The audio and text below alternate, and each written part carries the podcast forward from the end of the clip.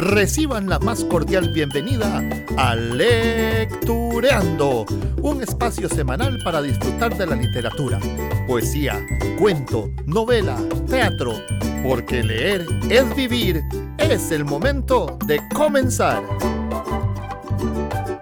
Hola, bienvenidos, bienvenidas a su nuevo Lectureando, sesión número 10. Ha sido 10 semanas ya de encontrarnos lunes tras lunes en esta transmisión en vivo en Facebook y luego eh, unas cuantas semanas menos, pero también varias semanas ya para los que nos escuchan en formato podcast en Spotify o en Apple o, o Google Podcasts y tantas otras plataformas. Es un placer volver a compartir con ustedes un ratito y un poquito de lectura, porque leer es vivir.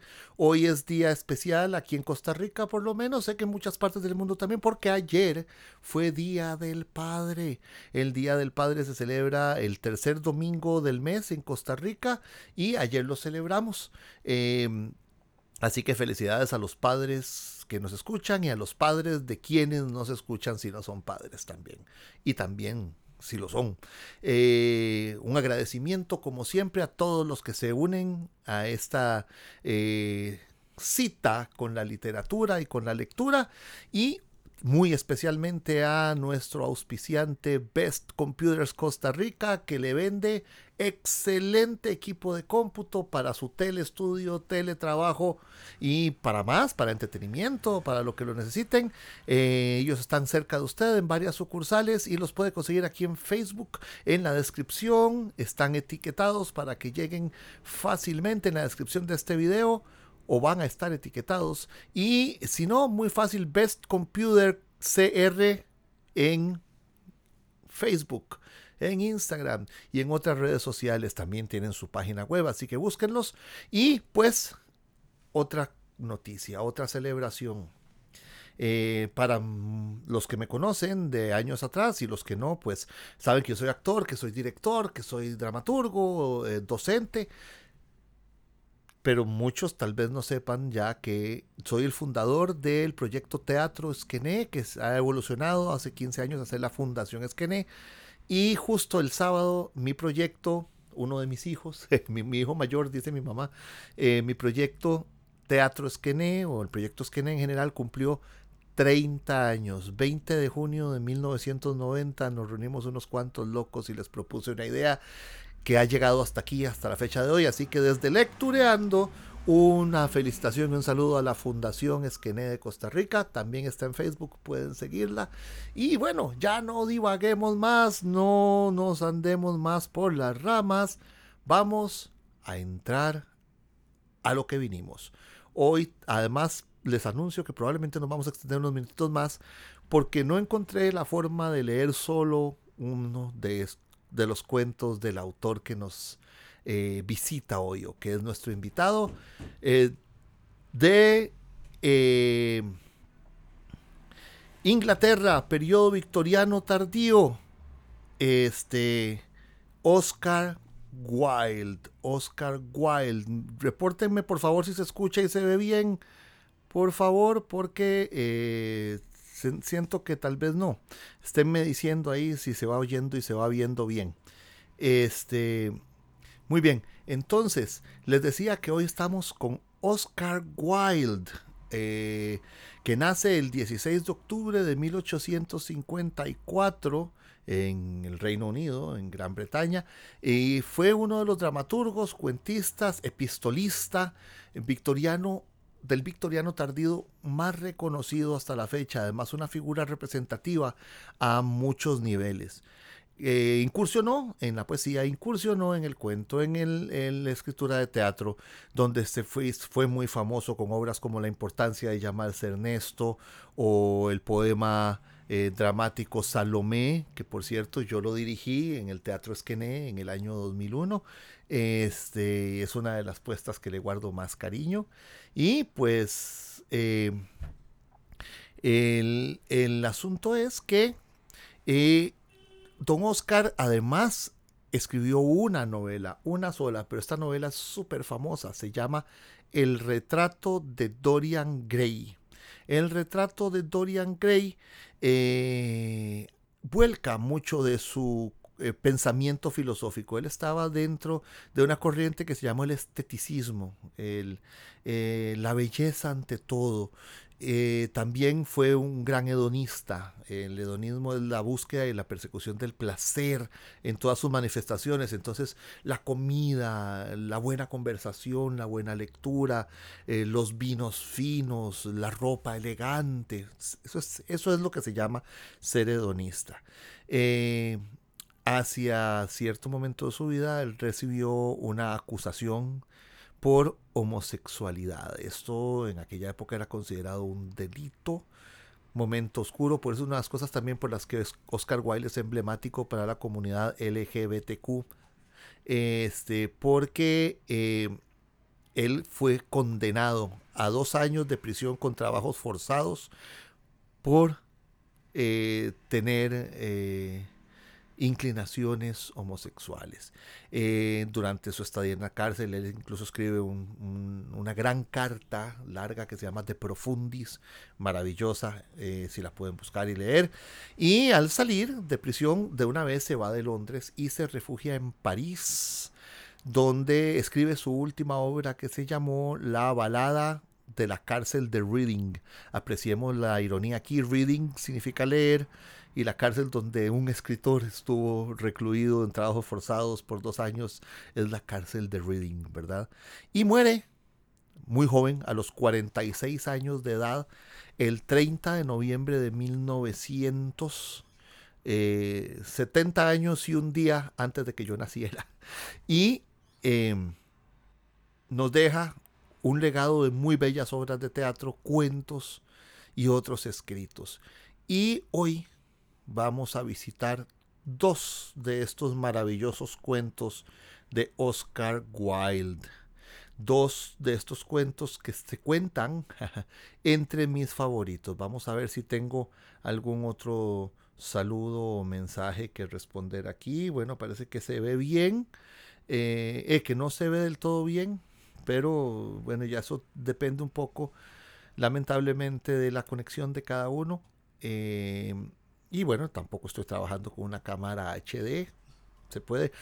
Antes de empezar, les voy a hacer este comentario, bueno, que podría derivar en una cámara HD.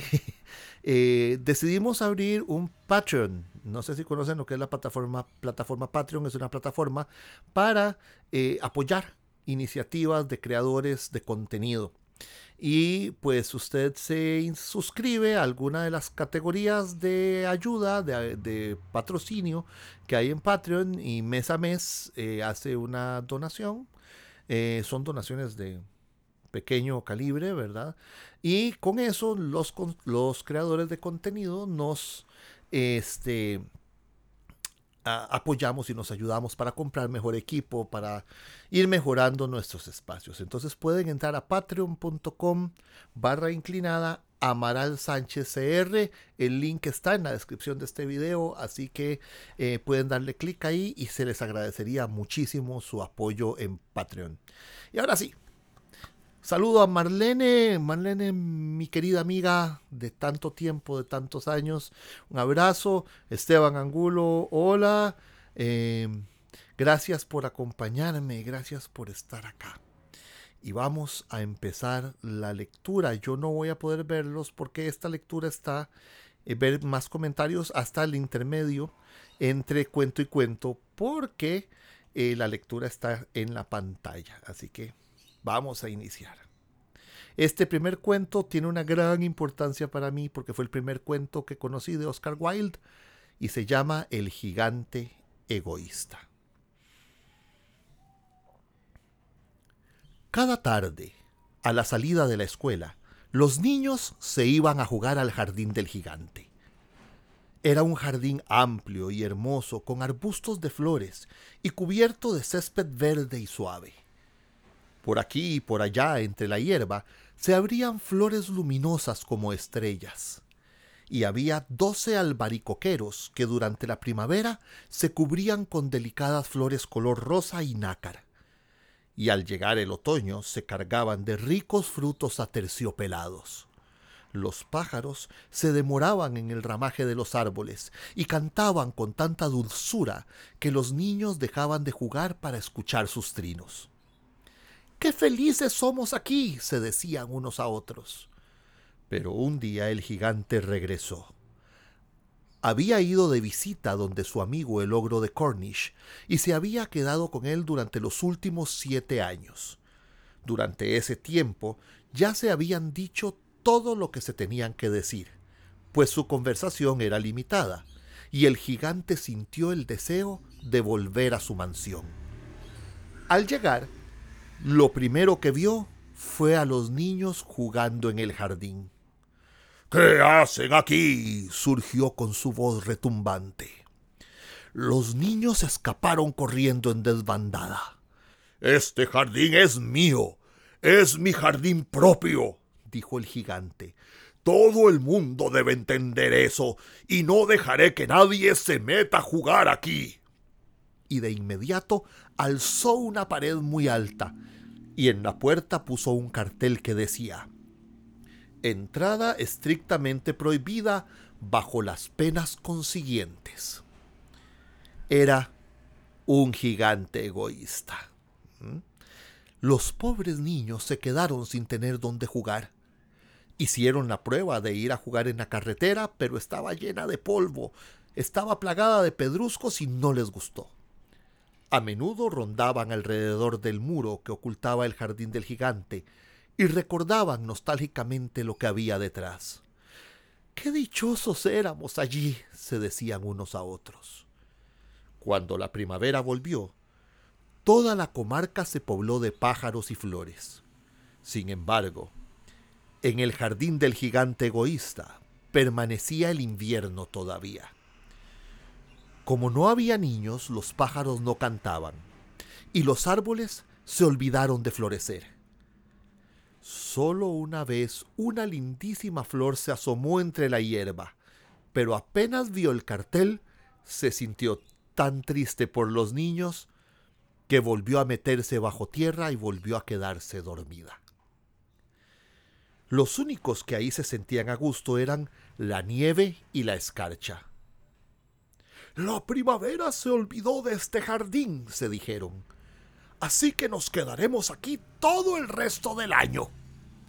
La nieve cubrió la tierra con su gran manto blanco, y la escarcha cubrió de plata los árboles y enseguida invitaron a su triste amigo el viento del norte para que pasara con ellos el resto de la temporada. Y llegó el viento del norte.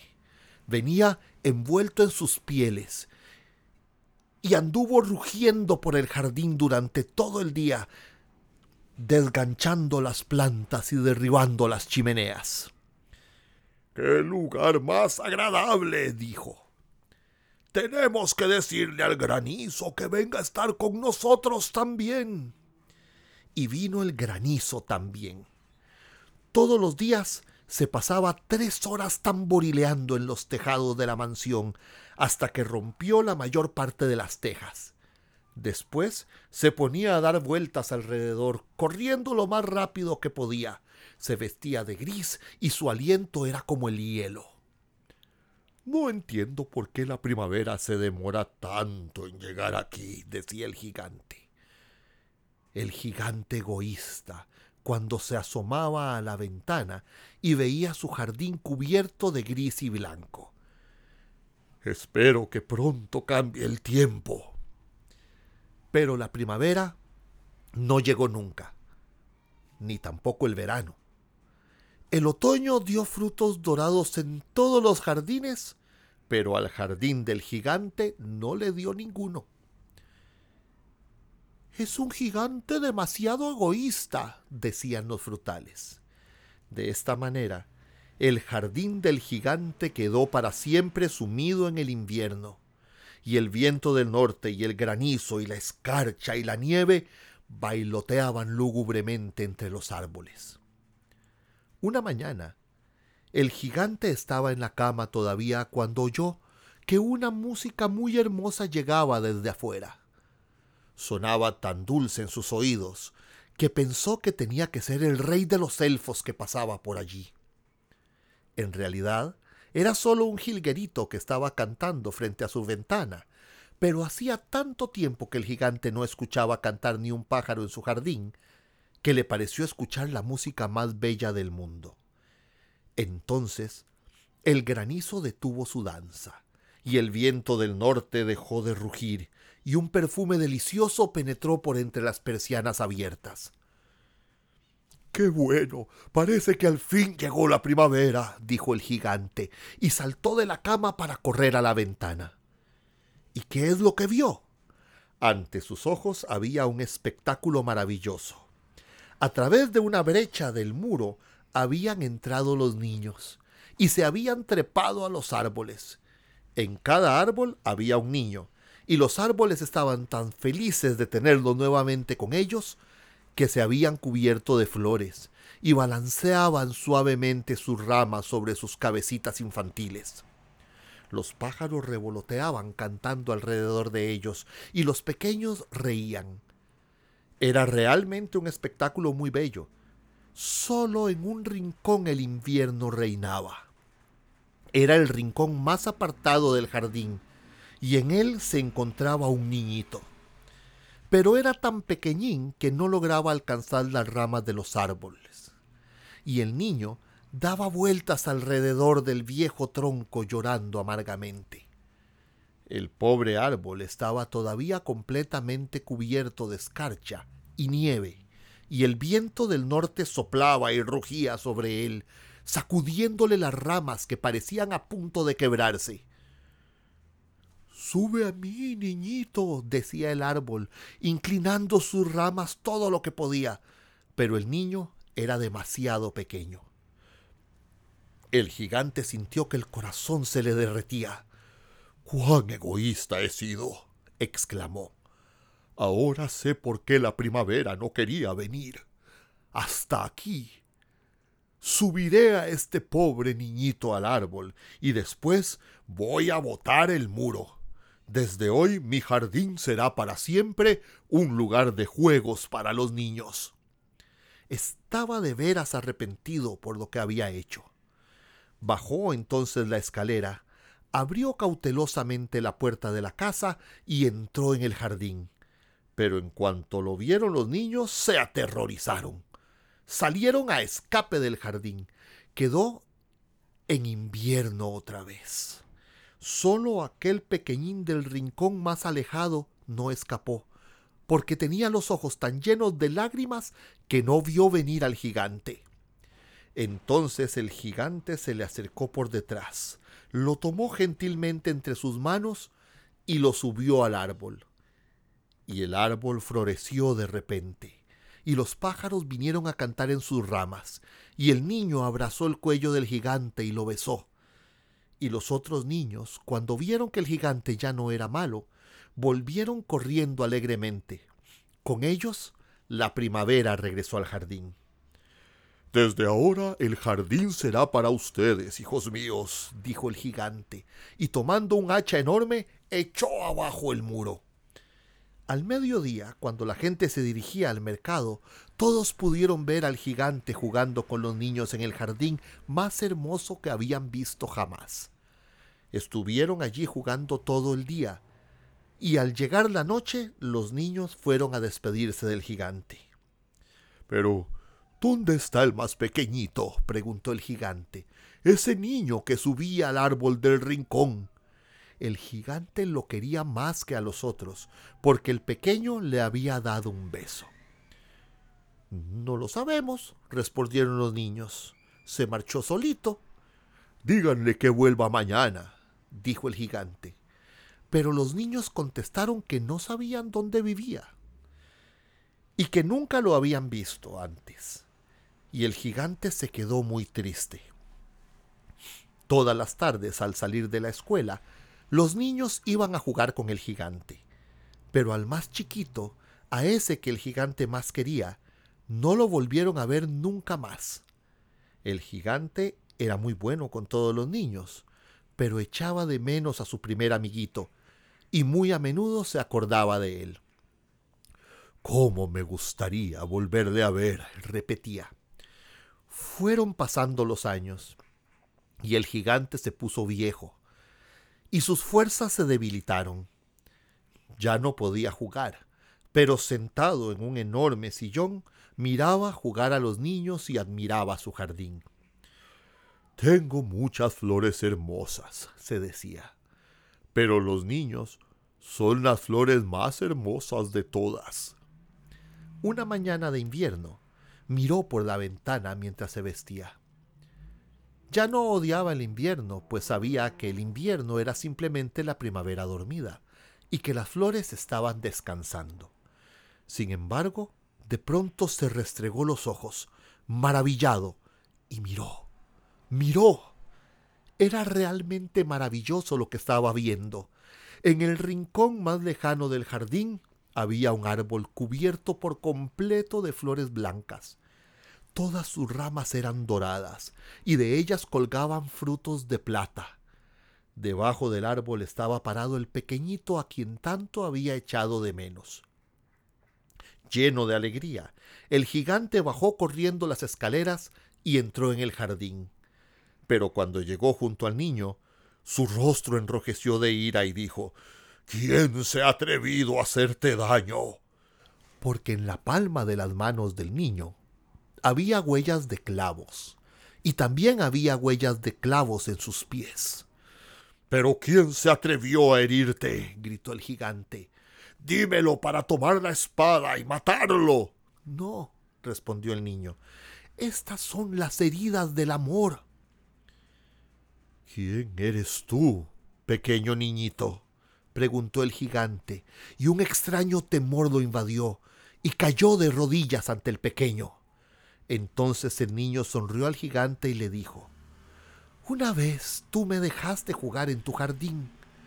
Hoy jugarás conmigo en el jardín mío, que es el paraíso. Y cuando los niños llegaron esa tarde, encontraron al gigante, muerto, debajo del árbol.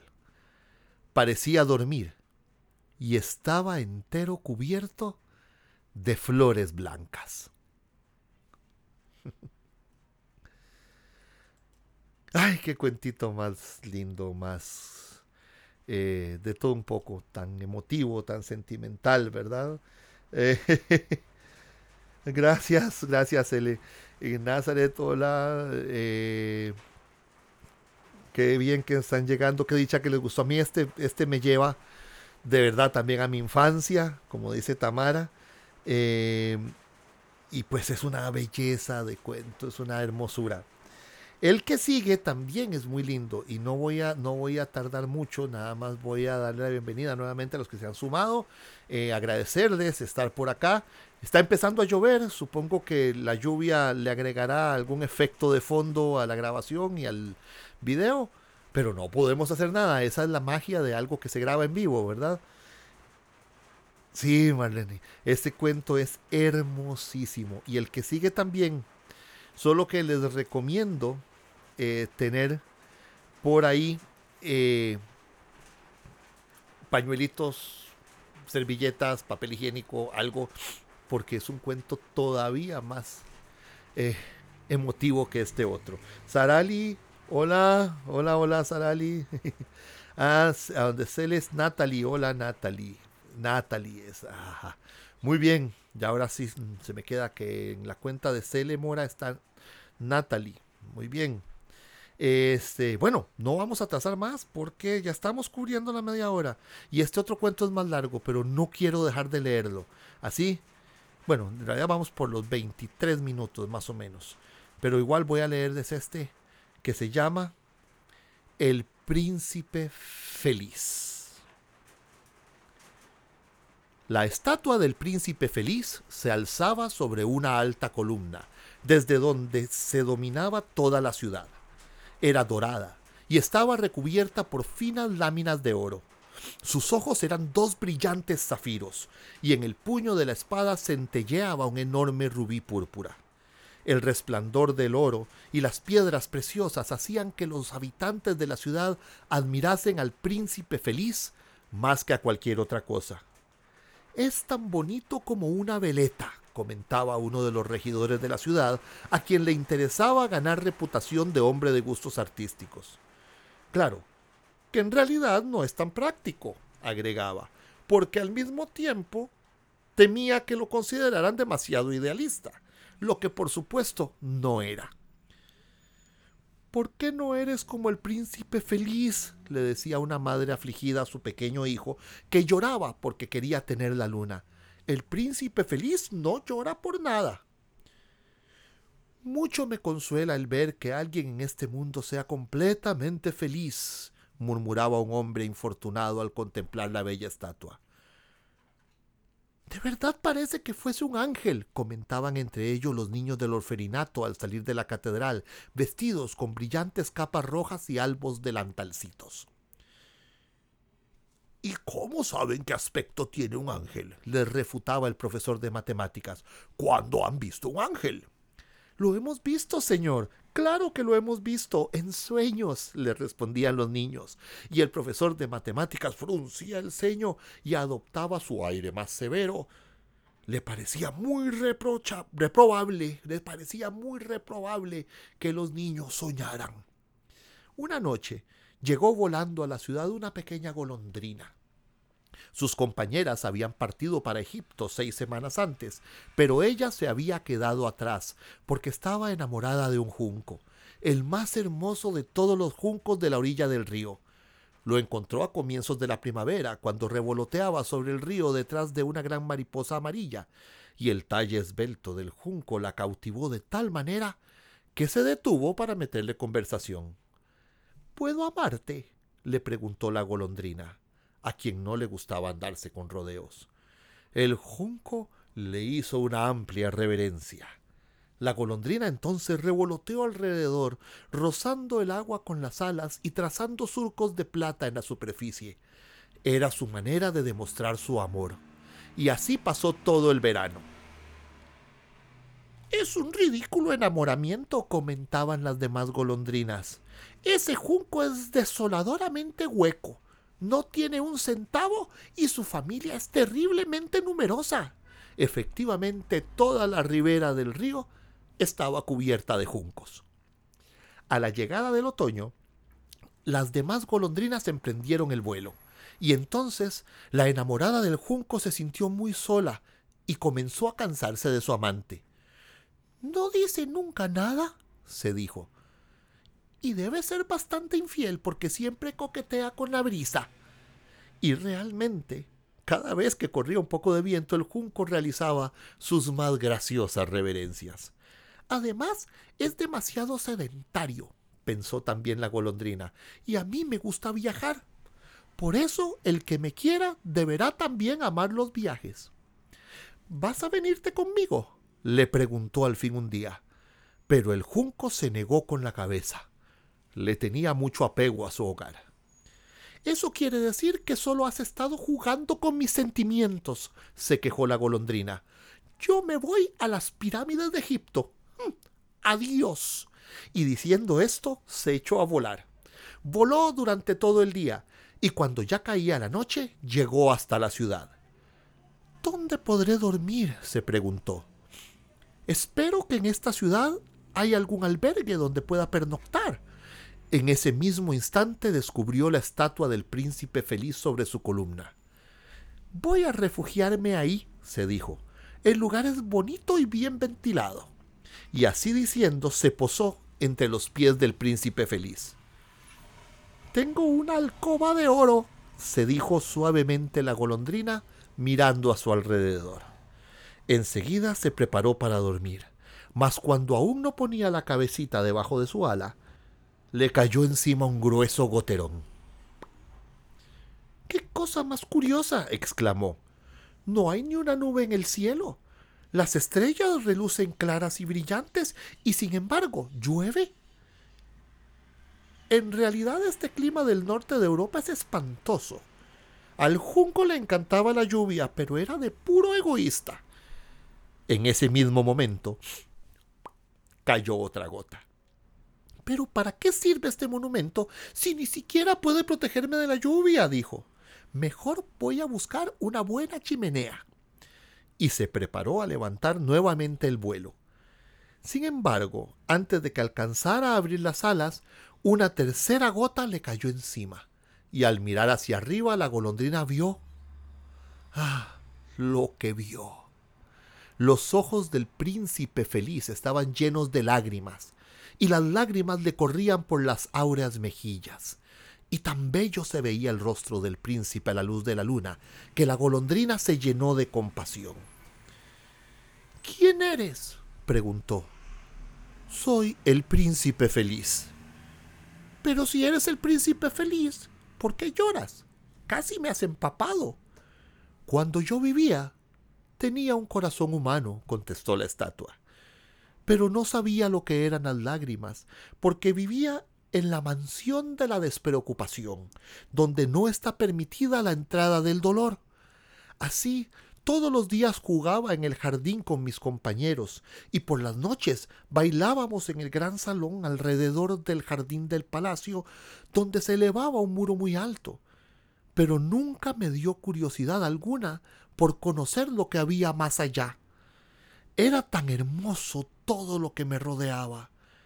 Mis cortesanos me decían el príncipe feliz, y de verdad era feliz, si es que el placer es lo mismo que la dicha.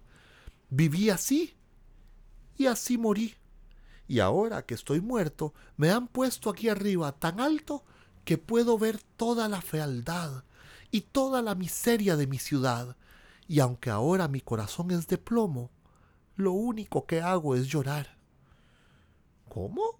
se preguntó para sí la golondrina. No es oro de ley.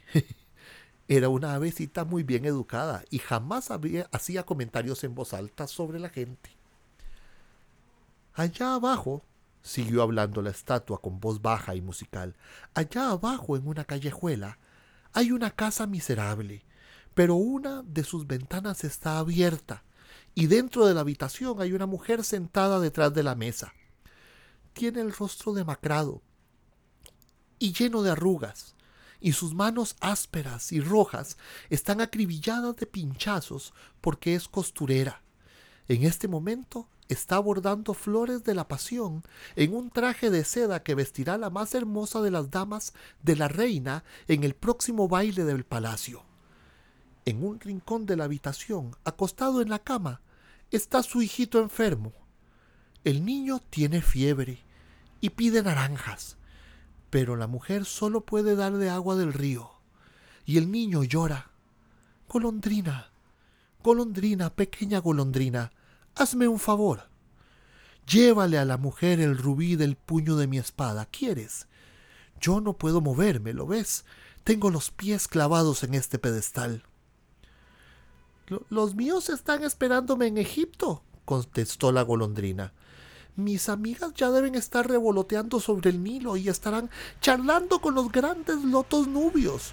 Y pronto irán a dormir a la tumba del gran rey donde se encuentra el propio faraón en su ataúd pintado, envuelto en vendas amarillas y embalsamado con especias olorosas. Alrededor del cuello lleva una cadena de jade verde y sus manos son como hojas secas. Golondrina, golondrina, pequeña golondrina, dijo el príncipe. ¿Por qué no te quedas una noche conmigo y eres mi mensajera?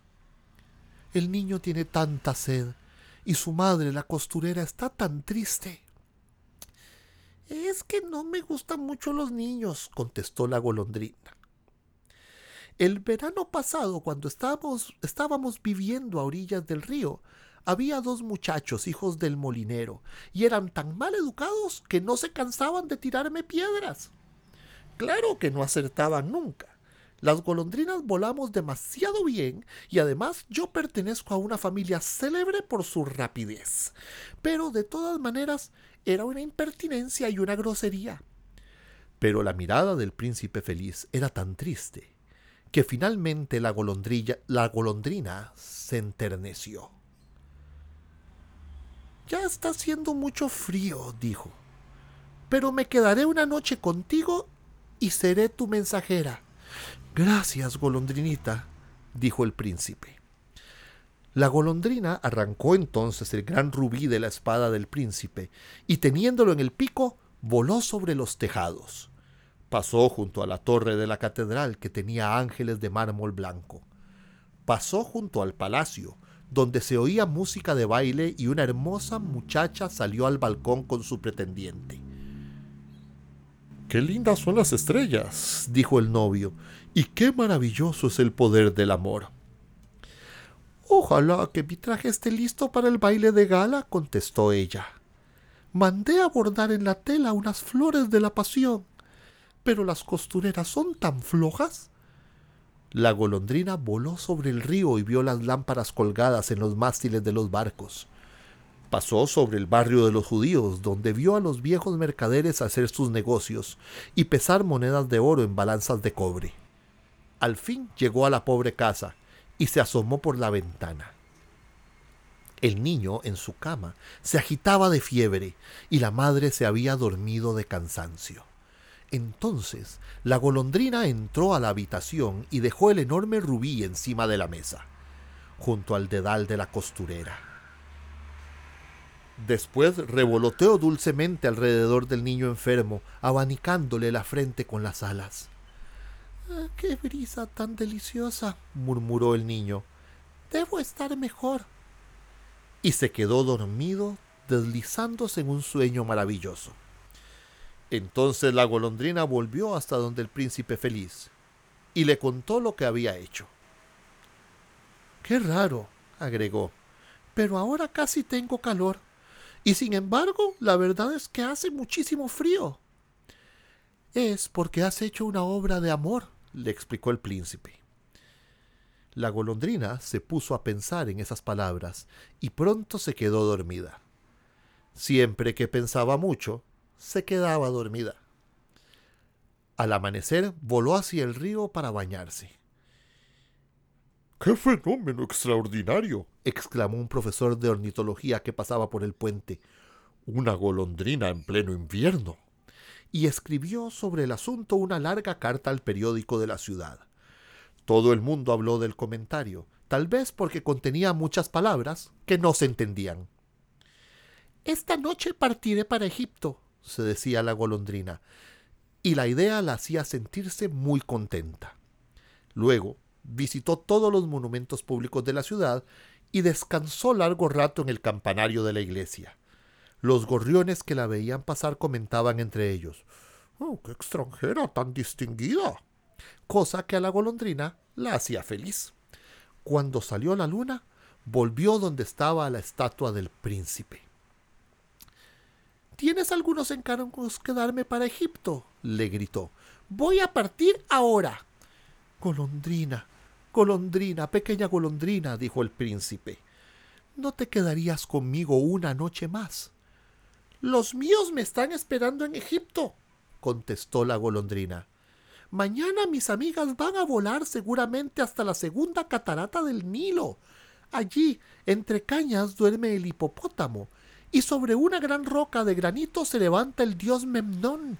Durante todas las noches, él mira las estrellas toda la noche, y cuando brilla el lucero de la mañana, lanza un grito de alegría. Después se queda en silencio. Al mediodía los leones bajan a beber a la orilla del río. Tienen los ojos verdes y sus rugidos son más fuertes que el rugido de la catarata. Golondrina, golondrina, pequeña golondrina, dijo el príncipe. Allá abajo, justo al otro lado de la ciudad, hay un muchacho en una buhardilla. Está inclinado sobre una mesa llena de papeles y a su derecha, en un vaso, unas violetas están marchitándose. Tiene el pelo largo, castaño y rizado, y sus labios son rojos como granos de granada, y tiene los ojos anchos y soñadores. Está empeñado en terminar de escribir una obra para el director del teatro, pero tiene demasiado frío. No hay fuego en la chimenea y el hambre lo tiene extenuado. Bueno, me quedaré otra noche aquí contigo, dijo la golondrina, que de verdad tenía buen corazón. Hay que llevarle otro rubí. Ay, no tengo más rubíes, se lamentó el príncipe. Sin embargo, aún me quedan mis ojos. Son dos rarísimos zafiros traídos de la India hace mil años. Sácame uno de ellos y llévaselo. Lo venderá un joyero, comprará pan y leña y podrá terminar de escribir su obra. Pero mi príncipe querido, dijo la golondrina, eso yo no lo puedo hacer. Y se puso a llorar.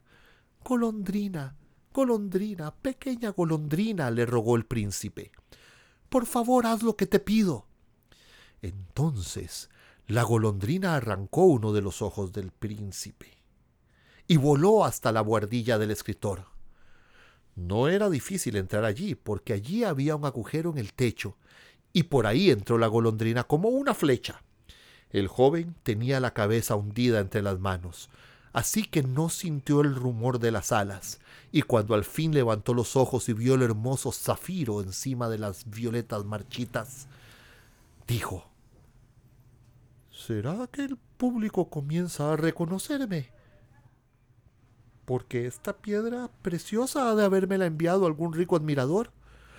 Ahora podré terminar mi obra. Y se le notaba muy contento. Al día siguiente la golondrina voló hacia el puerto, se posó sobre el mástil de una gran nave y se entretuvo mirándolos a los marineros que izaban con maromas unas enormes cajas de la sentina del barco. Me voy de Egipto, les gritó la golondrina. Pero nadie le hizo caso. Al salir la luna, la golondrina volvió hacia el príncipe feliz. Vengo a decirte adiós, le dijo. Golondrina, golondrina, pequeña golondrina, le dijo el príncipe, ¿no te quedarás conmigo otra noche? Ya es pleno invierno, respondió la golondrina, y muy pronto caerá la nieve helada. En Egipto, en cambio, el sol calienta las palmeras verdes y los cocodrilos, medio hundidos en el fango, miran indolentes alrededor. Por estos días mis compañeras están construyendo sus nidos en el templo de Baalbek y las palomas rosadas y blancas las miran mientras se arrullan entre sí. Querido príncipe, tengo que dejarte, pero nunca te olvidaré. La próxima primavera te traeré de Egipto dos piedras bellísimas para reemplazar las que regalaste. El rubí será más rojo que una rosa roja, y el zafiro será azul como el mar profundo. Allá abajo, en la plaza, dijo el príncipe feliz, hay una niñita que vende fósforos y cerillas, y se le han caído los fósforos en el barro y se han echado a perder. Su padre le va a pegar si no lleva dinero a su casa, y por eso ahora está llorando. No tiene zapatos ni medias, y su cabecita va sin sombrero. Arranca mi otro ojo y llévaselo, Así su padre no le pegará. Pasaré otra noche contigo, dijo la golondrina. Pero no puedo arrancarte el otro ojo, te vas a quedar ciego. Golondrina, golondrina, pequeña golondrina, le rogó el príncipe. Haz lo que te pido, te lo suplico. La golondrina entonces extrajo el otro ojo del príncipe y se echó a volar se posó sobre el hombro de la niña y deslizó la joya en sus manos. ¡Qué bonito pedazo de vidrio! exclamó la niña, y corrió riendo a su casa. Después la golondrina regresó hasta donde estaba el príncipe. Ahora que estás ciego, le dijo, voy a quedarme a tu lado para siempre. No, golondrinita, dijo el pobre príncipe, ahora tienes que irte a Egipto. Me quedaré a tu lado para siempre, repitió, la golondrina, durmiéndose entre los pies de la estatua. Al otro día, ella se posó en el hombro del príncipe para contarle las cosas que había visto en los extraños países que visitaba durante sus migraciones. Le describió los ibis rojos, que se posan en largas filas a las orillas del Nilo y pescan peces dorados con sus picos. Le habló de la Esfinge, que es tan vieja como el mundo, y vive en el desierto, y lo sabe todo. Le contó de los mercaderes, que caminan lentamente al lado de sus camellos, y llevan en sus manos rosarios de ámbar. Le contó del rey de las montañas de la luna, que es negro como el ébano y adora un gran cristal. Le refirió acerca de la gran serpiente verde que duerme en una palmera y veinte sacerdotes la alimentan con pasteles de miel. Y le contó también de los pigmeos que navegan sobre un gran lago en anchas hojas lisas y que siempre están en guerra con las mariposas. Querida golondrina, dijo el príncipe, me cuentas cosas maravillosas, pero es más maravilloso, maravilloso todavía lo que pueden sufrir los hombres. No hay misterio más grande que la miseria. Vuela sobre mi ciudad y vuelve a contarme todo lo que veas. Entonces, la golondrina voló sobre la gran ciudad y vio a los ricos que se regocijaban en sus soberbios palacios, mientras los mendigos se sentaban a sus puertas. Voló por las callejuelas sombrías y vio los rostros pálidos de los niños que mueren de hambre mientras miran con indiferencia las calles oscuras. Bajo los, bajo los arcos de un puente había dos muchachos acurrucados, uno en los brazos del otro para darse calor. ¡Qué hambre tenemos! decían. ¡Fuera de ahí! les gritó un guardia, y los muchachos tuvieron que levantarse y alejarse caminando bajo la lluvia. Entonces la golondrina volvió donde el príncipe y le contó lo que había visto. Mi estatua está recubierta de oro fino, le indicó el príncipe. Sácalo lámina por lámina y llévaselo a los pobres. Los hombres siempre creen que el oro podrá darles la felicidad. Así, lámina a lámina, la golondrina fue sacando el oro, hasta que el príncipe quedó oscuro. Y lámina a lámina fue distribuyendo el oro fino entre los pobres, y los rostros de algunos niños se pusieron sonrosados y riendo, jugaron por las calles y la ciudad. Ya ahora tenemos pan, gritaban. Llegó la nieve y después de la nieve llegó el hielo. Las calles brillaban de escarcha y parecían ríos de plata. Los carámbanos, como puñales, colgaban de las casas. Todo el mundo se cubría con pieles y los niños llevaban gorros rojos y patinaban sobre el río. La pequeña golondrina tenía cada vez más frío, pero no quería abandonar al príncipe. Lo quería demasiado. Vivía de las migajas del panadero y trataba de abrigarse batiendo sus alitas sin cesar. Una tarde comprendió que iba a morir, pero aún encontró fuerzas para volar hasta el hombro del príncipe. Adiós, mi querido príncipe, le murmuró al oído. ¿Me dejas que te bese la mano? Me alegro que por fin te vayas a Egipto, golondrinita, le dijo el príncipe. Has pasado aquí demasiado tiempo. Pero no me beses en la mano. Bésame en los labios, porque te quiero mucho. No es a Egipto donde voy, repuso la golondrina. Voy a la casa de la muerte. La muerte es hermana del sueño, ¿verdad?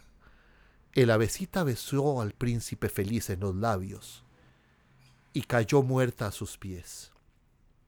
En ese mismo instante se escuchó un crujido ronco en el interior de la estatua. Fue un ruido, un ruido singular, como si algo se hubiese hecho trizas. El caso es que el corazón de plomo se había partido en dos. Ciertamente hacía un frío terrible.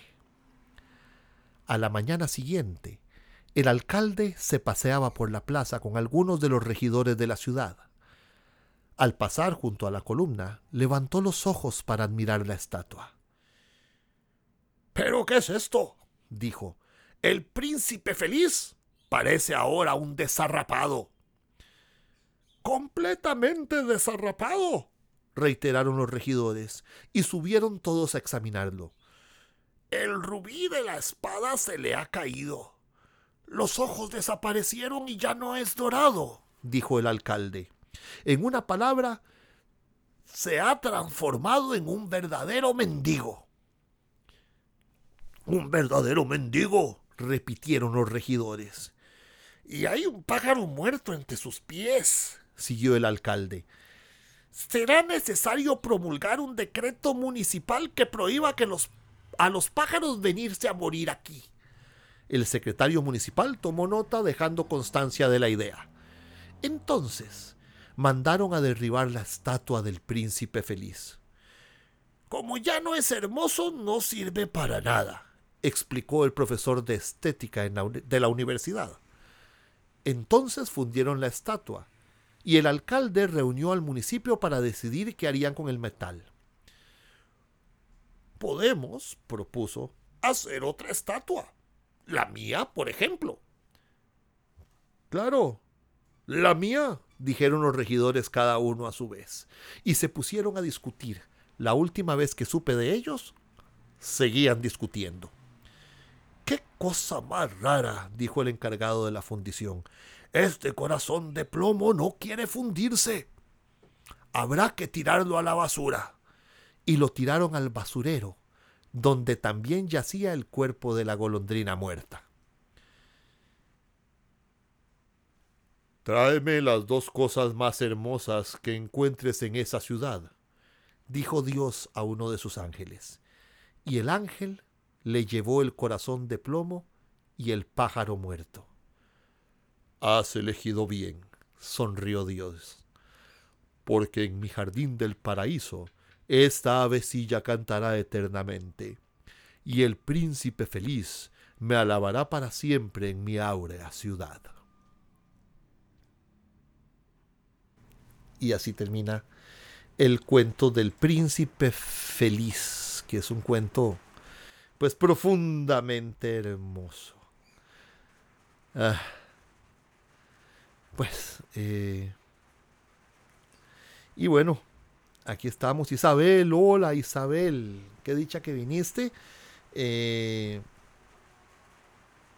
espero que les hayan gustado los cuentos de, de Oscar Wilde tiene muchos más, tiene obras de teatro maravillosas, tiene un cuento precioso, muy divertido que se llama El fantasma de Canterville, pero es un cuento más larguito, por eso decidí no leerlo hoy y sin embargo, ya ven, me llevé 50 eh, minutos de programa. Así que no los atraso más. Muchas gracias por acompañarnos. Gracias nuevamente a Best Computers Costa Rica. Y recuerden, estamos en Patreon, patreon.com barra inclinada Amaral Sánchez CR con la y la S y la C y la R en mayúsculas y ahí pueden apoyarme para seguir con este espacio porque leer es vivir. Los espero en el próximo Lectureando con textos de Julio Cortázar. Muchas gracias por acompañarnos en otro Lectureando. Si lo disfrutó, síganos y deje sus comentarios. Recuerde buscarnos en nuestra página en Facebook, Amaral Sánchez CR, o en Instagram, arroba Amasan1970. Porque leer es vivir, los esperamos en el próximo Lectureando con Amaral Sánchez.